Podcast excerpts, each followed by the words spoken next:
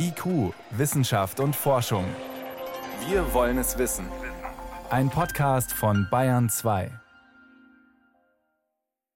Wir sind einfach nur glücklich und dankbar. Jeder Tag zählt für die Kinder im Mutterleib. Wir müssen alles geben, damit wir eben keine Frühgeborenen haben. Jedes zehnte Kind in Deutschland kommt etwas zu früh auf die Welt, jedes hundertste sehr viel zu früh. Wer kann diese extremen Frühchen am besten versorgen? Und Geothermie, heißes Wasser aus der Erde, Neues vom tiefsten Forschungsloch der Welt in Windisch-Eschenbach in der Oberpfalz. Wissenschaft auf Bayern 2 entdecken. Heute mit Birgit Magira. Für werdende Eltern ist das ein unglaublicher Moment, wenn das Baby gesund da ist. Umso dramatischer, wenn nicht alles glatt läuft. Manche Kinder kommen zu früh, selten viel zu früh auf die Welt. Von extremen Frühchen spricht man, wenn so ein Menschlein weniger wiegt als 1250 Gramm und vor der 28. Woche geboren wird. 40 Wochen dauert eine Schwangerschaft normalerweise und Neugeborene wiegen dann zwischen drei und vier Kilo, nur zum Vergleich. Die Chancen, dass so ein Winzling trotzdem ohne langfristige Komplikationen überlebt, sind umso größer, je öfter eine Klinik damit zu tun hat. Deshalb sollen künftig nur noch Kliniken mit mindestens 25 Extremfrühchen pro Jahr die Versorgung übernehmen. Noch besser wären 50. Mehrere Krankenhäuser im Norden Bayerns erfüllen diese Mindestzahl nicht, haben aber für kommendes Jahr eine Ausnahmegenehmigung. Eine davon ist das Leopoldiner Krankenhaus in Schweinfurt. Oh ja, der Hallo. Guck mal mal mit der Initialberührung, dass du wach wirst, ne? Dass du weißt, dass wir jetzt was an dir machen müssen. Karina Wiegler-Schenkel spricht ganz leise. Sie hält ihre Hände ganz vorsichtig an Jades Kopf und Füße, damit die Kleine noch so ein bisschen den Eindruck der schützenden Begrenzung des Mutterleibs erfährt. Jade ist so klein, sie würde fast noch in eine Hand passen. Das Mädchen ist zwölf Tage alt. Nach 24 Wochen Schwangerschaft kam Jade auf die Welt. 16 Wochen zu früh. Dass frühgeborene Kinder wie Jade auch künftig im Leopoldiner Krankenhaus betreut werden können, ist jedoch nicht sicher, denn damit Kliniken Frühgeborene behandeln dürfen, müssen sie ab dem 1. Januar mindestens 25 Frühgeborene im Jahr betreuen. Und zwar solche Frühgeborene, die maximal 1250 Gramm wiegen. Das Schweinfurter Leopoldiner Krankenhaus hatte in den letzten Jahren im Durchschnitt 19 Frühgeborene und damit zu wenige. Das Krankenhaus hat für das nächste Jahr eine Ausnahmegenehmigung zur Weiterbehandlung von frühgeborenen Kindern bekommen, genauso wie die Kliniken in Coburg, Bamberg und Bayreuth. Es geht um Zahlen und dass man möglichst alles zentralisiert sagt Dr. Johannes Herrmann, der Leiter der Kinderklinik im Schweinfurter Leopoldiner Krankenhaus. Erfüllt das Krankenhaus die Zahl der geforderten frühgeborenen Kinder unter 1250 Gramm im Jahr nicht, müssen die Kinder nach den augenblicklichen Vorgaben künftig in die nächste Universitätsklinik gefahren werden, hier also nach Würzburg. Dann kommt notfallmäßig so ein Frühgeborenes bei uns auf die Welt. Wir müssen es versorgen und wir müssen es dann anschließend in die Uni weiterverlegen. Die Frühgeborenen haben haarfeine Blutgefäße und wenn man dann, ich sag's mal flapsig, über die Landstraße mit dem Rettungswagen rumpelt, ist die Gefahr riesig groß, dass die Kinder noch zusätzliche Hirnblutung kriegen. Alleine der Transport im Rettungswagen wäre lebensgefährlich. Ein paar Zimmer weiter. Livi liegt auf dem Arm ihrer Mutter Hanna. Livi und ihre Zwillingsschwester Rahel kamen mit 28 Wochen auf die Welt, also auch viel zu früh. Wir sind einfach nur glücklich und dankbar, dass die zwei das so gut gemeistert haben und ja in den besten Händen hier waren und sind weiterhin. Sagt Hanna. Ihr Mann Martial hat Tochter Rahel auf dem Arm. Die beiden sind einfach dankbar, dass sie ihre beiden frühgeborenen Kinder so gut aufgehoben und behandelt wissen. Jeder Tag zählt für die Kinder im Mutterleib, sagt Sandra Pide, die Hebamme und stellvertretende Leiterin des Kreissaals im Schweinfurter Leopoldiner Krankenhaus. Drum kümmert sie sich mit ihren Kolleginnen und Gynäkologie-Chefarzt Professor Michael Weigel darum, dass die Kinder so lange wie möglich im Mutterleib bleiben. Wir müssen alles geben, zunächst jeden Tag zu schinden, dann jede Woche, damit wir eben keine Frühgeborenen haben. Dieser Aspekt wird völlig außen vor gelassen. Es zählen nur die Kinder, bei denen wir das nicht verhindern konnten. Das ist natürlich ein Widerspruch. Und natürlich könnte ich da auch kompromittierbar werden. Vielleicht noch zwei Kinder nicht optimal verlängern die Schwangerschaften, dann hätten wir die Zahlen, aber das kann ich nicht aus medizinischen und ethischen Gründen einfach vollkommen undenkbar. Ich kann es nicht. Aber im Grunde ist es ein total verrücktes System. Es ist warum völlig pervers. Warum hat es dann noch keiner verstanden? Es ist ein großer politischer Wunsch, in Deutschland zentrale Strukturen zu schaffen. Dabei geht die Politik Wege, die an der Realität vorbeigehen. Würden auch die Kliniken in Bamberg, Coburg und Bayreuth keine frühgeborenen Kinder unter 1250 Gramm mehr behandeln dürfen, müssten die Frühchen in Unikliniken nach Erlangen, Regensburg oder sogar Jena in Thüringen gebracht werden. Bayern 2 Reporter Norbert Steiche war das aus der Leopoldina Kinderklinik in Schweinfurt. Auch zum Beispiel die Kliniken in Coburg, Bamberg und Bayreuth dürfen künftig nur durch eine Ausnahmegenehmigung weiter Extremfrühchen versorgen. Eigentlich sollen die künftig nur noch in wenigen frühgeborenen Zentren betreut werden. Das kritisiert der Leiter der Schweinfurter Kinderklinik, wie gerade gehört. Wir haben auch mit Professor Andreas Flemmer gesprochen, Chef der Frühgeborenenabteilung am Haunerschen Kinderspital in München. Eine der Kinderkliniken, die vergleichsweise viele Extremfrühchen versorgt. Die Frage, ist so eine Mindestmengenregelung aus medizinischer Sicht gut für die Babys? Die beantwortet er etwas anders. Also ich glaube, zum einen ist die Mindestmenge eine durchaus plausible und vernünftige Entscheidung. Denn wie in allen Bereichen der Medizin gilt auch in der Versorgung von extrem Frühgeborenen, dass je mehr Erfahrung in einem Zentrum vorliegt, umso sicherer ist die Versorgung. Natürlich treten trotzdem überall Komplikationen, Schwierigkeiten auf. Aber wenn Sie morgen eine Hüftendoprothese benötigen, dann gehen Sie dorthin, wo die meiste Erfahrung besteht. Und auch hier gibt es Mindestmenge und das gleiche gilt für eine Lebertransplantation, für eine Herztransplantation und so weiter. Und in der frühgeborenen Medizin gilt dieser Zusammenhang auch.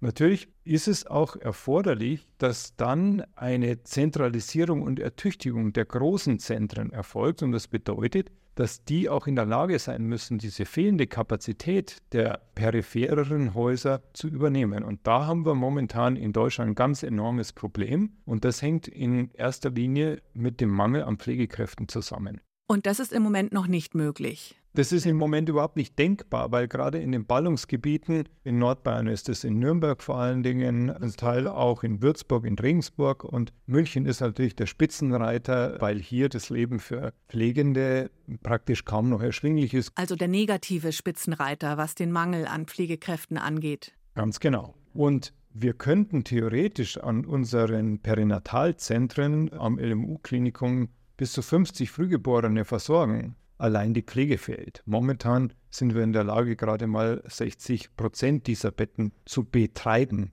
Und so ähnlich wird es in Würzburg und Nürnberg auch sein. Das heißt, wenn jetzt Schweinfurt oder auch Coburg, Bayreuth weiter Extremfrühchen versorgen dürfen, ist es im Moment eigentlich zu begrüßen. Ja, Im Moment ist es sogar so, dass wir ähm, jetzt im südbayerischen Bereich immer wieder Situationen haben, wo wir die umliegenden Pränatalzentren bitten, weniger extreme Frühgeborene zu versorgen, weil die Kapazität durch Pflegemangel nicht vorgehalten werden kann. Das heißt, Mindestmengen sind gut, aber die Infrastruktur muss auch dafür stimmen. Was sind die ersten Anzeichen?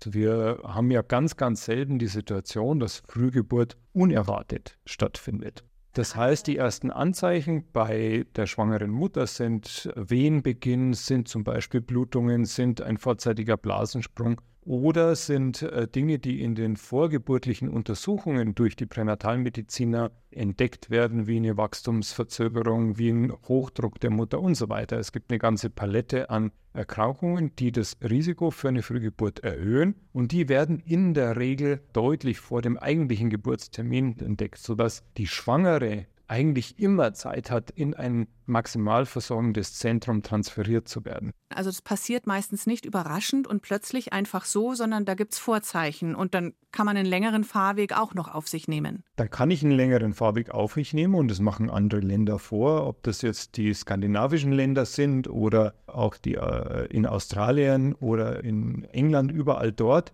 ist die Versorgung dieser Hochrisikokinder, und es sind tatsächlich ja nur eines von 100, das so extrem geboren wird, dass es eben diese Spezialexpertise braucht. Diese Kinder sind in der Regel in einem spezialisierten Zentrum gut zu versorgen. Aber man muss die Infrastruktur haben.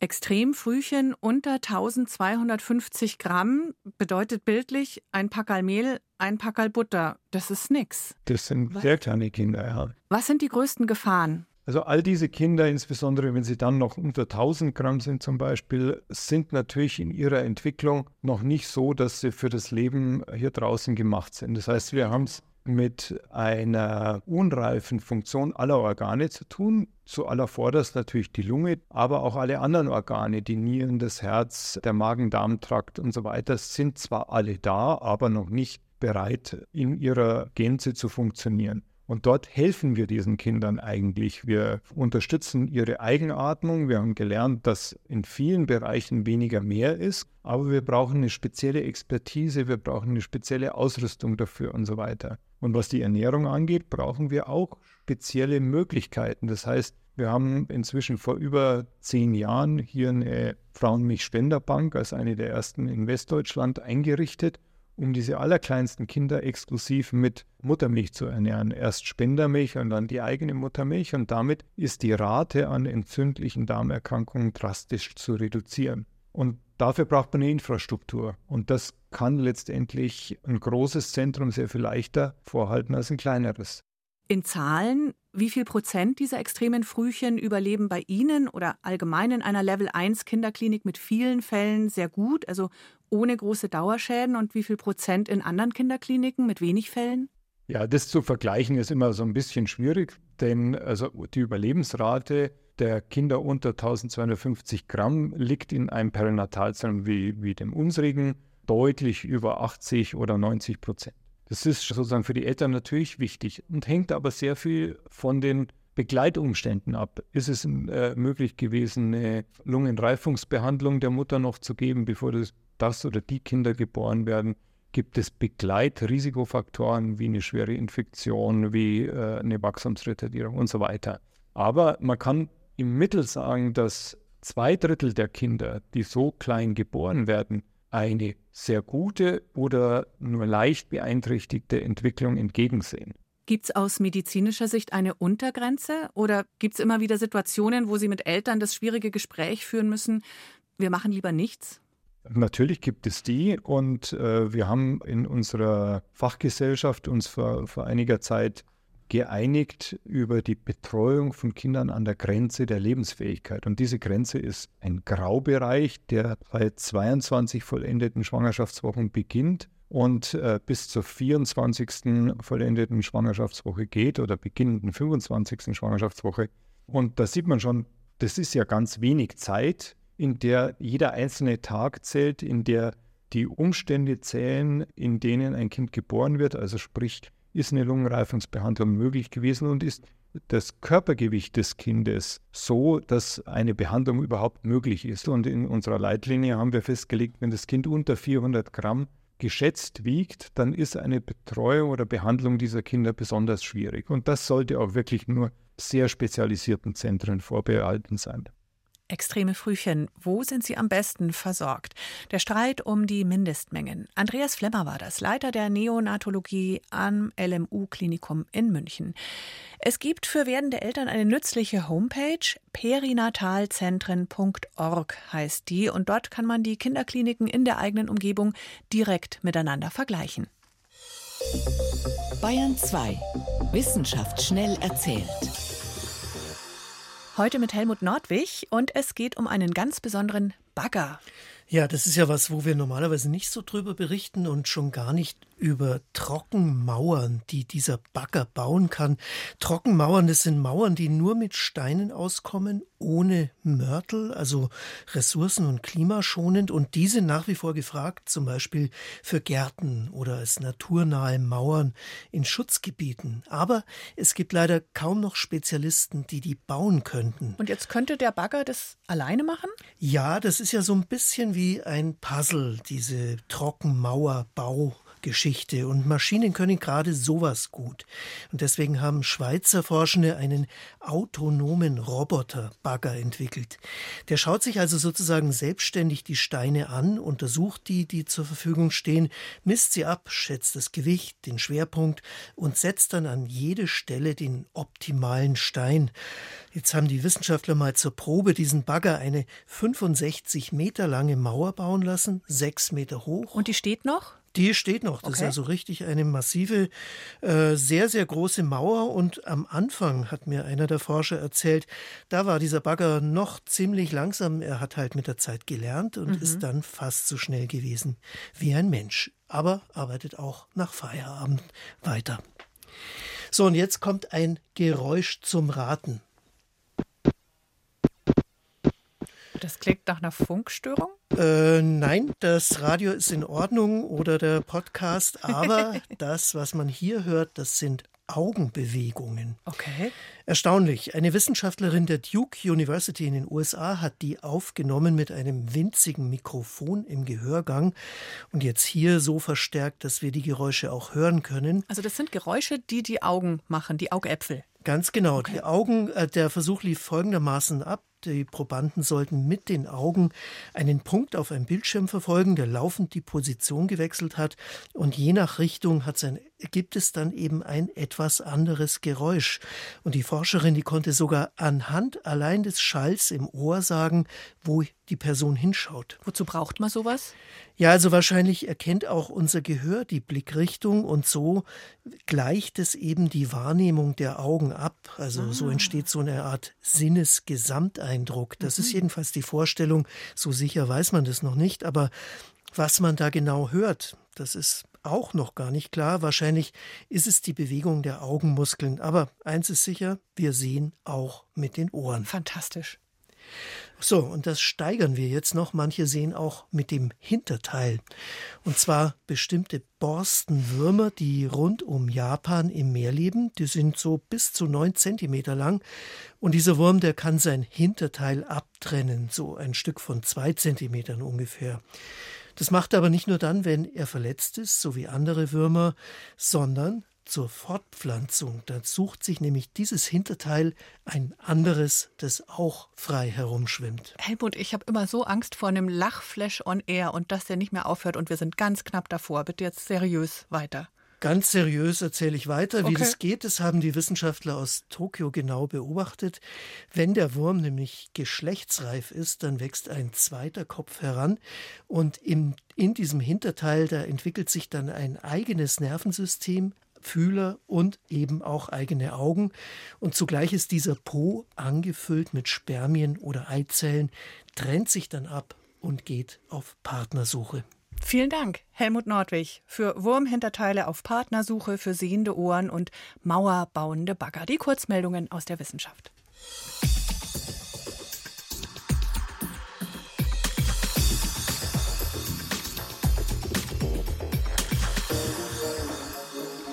Windisch-Eschenbach in der Oberpfalz. Berühmt nicht nur, aber auch für das tiefste Loch der Erde. Das haben Geologen dort in den 1980er Jahren gebohrt. Über neun Kilometer tief. Noch heute ist die Stelle weithin sichtbar durch den hohen Bohrturm. Und das Loch selbst ist interessant, vor allem für die, die ihr Haus klimafreundlich beheizen wollen, womöglich mit Hilfe von Geothermie, also der Wärme aus der Tiefe. Wie man die am besten als heißes Wasser nach oben bringen könnte, das probieren Seismologen dort gerade aus in Windisch-Eschenbach. Und Sven Kästner war für Bayern 2 dort. Der Wind weht kräftig um den 83 Meter hohen Bohrturm bei Windisch-Eschenbach. Die beiden Löcher der kontinentalen Tiefbohrung hier eines vier, das andere neun Kilometer tief, haben die Oberpfalz in der Wissenschaftswelt der 1990er Jahre zu einer wichtigen Adresse gemacht. Ulrich Harms, heute beim Deutschen Geoforschungszentrum, war vor 30 Jahren dabei. Es ging damals im Wesentlichen darum, wie sieht eigentlich die tiefere Erdkruste aus? Das war zu dem Zeitpunkt einfach noch unbekannt. Und äh, es gab ein paar zentrale Fragen, zum Beispiel, wie weit bewegen sich tiefe Grundwässer noch in der Tiefe? Welche Temperaturen herrschen eigentlich? Stimmen die Modelle, die man hatte? Und ab wann fängt das Gestein an, plastisch zu werden? Fragen, die Forschende dank der 9 Kilometer Tiefenbohrung damals klären konnten. Heute hilft dieses Wissen, um Geothermieverfahren zu entwickeln. Und die Bohrlöcher, die das Deutsche Geoforschungszentrum über die Jahre in Schuss gehalten hat, liefern immer noch neue Erkenntnisse. Wir können nicht mehr ganz auf Sohle, also auf das Bohrloch tiefste, weil wir ein Kabel drin verloren haben und aus Sicherheitsgründen nur noch so bis sieben Kilometer Tiefe mit Messinstrumenten runterfahren. Aber es ist das tiefste Loch, äh, das heute noch als Forschungsinstrument genutzt wird. Vor kurzem haben Ingenieure und Wissenschaftler die vier Kilometer tiefe Bohrung mit einem Rohrgestänge ausgerüstet und Pumpen installiert. Sodass wir jetzt hier, man hört es im Hintergrund, mit Pumpen das Wasser in vier Kilometer Tiefe versuchen ins Gestein zu pressen und das dann eben mechanisch, hydrologisch und auch seismisch äh, überwachen. Seismologe Marco Bonhoff vom Deutschen Geoforschungszentrum prüft am Bohrloch die rührenden Pumpen. Gerade befördern sie 200 Liter Wasser pro Minute in die Tiefe. Je nach Bedarf ändern die Wissenschaftler die Menge. Unter der Erde hat sich bisher ein Druck von 200 Bar aufgebaut, das hundertfache des Reifendrucks an einem Pkw. Die Forschenden versuchen mit dem Wasser in der Tiefe feine Risse ins Gestein zu sprengen. Dort unten herrschen Temperaturen von 120 Grad. Hinabgepumptes kaltes Wasser könnte durch die neuen Risse fließen, diese Hitze wie in einem Wärmetauscher aufnehmen und an die Erdoberfläche transportieren. Mit einer solchen Tiefenbohrung ließen sich die Häuser ganzer Stadtteile per Geothermie beheizen. Allerdings gibt es einige offene Fragen. In einer Baracke auf dem Gelände erläutert Bohnhoff, was noch geklärt werden muss. Zum Beispiel kann das Wasser nicht jede Gesteinsschicht im Untergrund so durchdringen, dass es effektiv Wärme aufnehmen kann. Da unten ist eine alte Erdbebenzone. Vor 10 Millionen Jahren war das hier sehr aktiv. Dabei sind auch Verwerfungszonen entstanden. Wenn Sie in einen intakten Granitblock Wasser verpressen, dann haben Sie dort einen sehr großen Widerstand. Wenn Sie in eine zerklüftete, zerbrochene Verwerfungszone pumpen, dann läuft das Wasser einfach da rein und dann ist es weg. Das heißt, wir versuchen festes Gestein so aufzulockern, dass es einen Zwischenstatus erreicht, sodass wir mit einer gewissen Fließfähigkeit Wasser reinpumpen können. Während die Pumpen durch das 4 Kilometer tiefe Bohrloch Wasser in die Tiefe drücken, können die Forschenden über die 9 Kilometer Bohrung beobachten, wie das Gestein reagiert. Dafür haben sie Drucksensoren und Seismometer ins Bohrloch gehängt. Empfindliche Mikrofone können jedes Knistern des tiefen Gesteins registrieren, nur 200 Meter von der Wassereinleitung entfernt. Die Daten landen als Grafik auf Monitoren in der Baracke direkt am Bohrturm. Dort hat Seismologin Aglaya Blanke alle Werte im Blick. Wir beobachten, ob quasi die Injektionen drüben an der Vorbohrung irgendwelche kleinen Erdbeben auslösen, die wir dann hier in 200 Metern Entfernung ungefähr messen können. Vor einigen Jahren hatten Versuche zur tiefen Geothermie spürbare Erdbeben verursacht. Unter anderem 2017 in Südkorea eines mit Magnitude 5, das mehr als 5000 Menschen verletzte. Das löste weltweit Ängste vor der Technologie aus. Die Forschenden in Windisch-Eschenbach wollen neue Verfahren entwickeln, um so etwas zu verhindern. Sie schalten Pumpen zwischendurch ab und variieren so den Wasserdruck in der Tiefe. Blanke kann auf ihren Monitoren jedes noch so kleine Knistern erkennen. Das könnte ein Zeichen dafür sein, dass sich im tiefen Untergrund tatsächlich Risse für das Wasser öffnen. Wir versuchen Seismizität zu kontrollieren. Das heißt, wir möchten natürlich nicht, dass sie groß wird. Sie soll möglichst klein bleiben, dass man sie eben nicht spürt. Das ist ja der Sinn. Es wäre schön, irgendwas zu sehen, damit wir wissen, dass wir die Strukturen quasi im Untergrund erweitern und die Fließwege verbessern, um eben Geothermie in dem Sinne möglich zu machen. Nur in Windisch-Eschenbach sind die Gesteinsschichten in vier Kilometern Tiefe für die Wissenschaft ohne riesigen Aufwand erreichbar, weil es die kontinentale Tiefbohrung schon gibt. Mit dem Wissen aus der Oberpfalz könnten dann anderswo große Geothermieprojekte gestartet werden. Denn die tiefere Erdkruste weist in weiten Teilen Deutschlands vergleichbare Strukturen auf, wie hier nahe der tschechischen Grenze. Geothermieforschung am tiefsten Loch der Erde in Windisch-Eschenbach.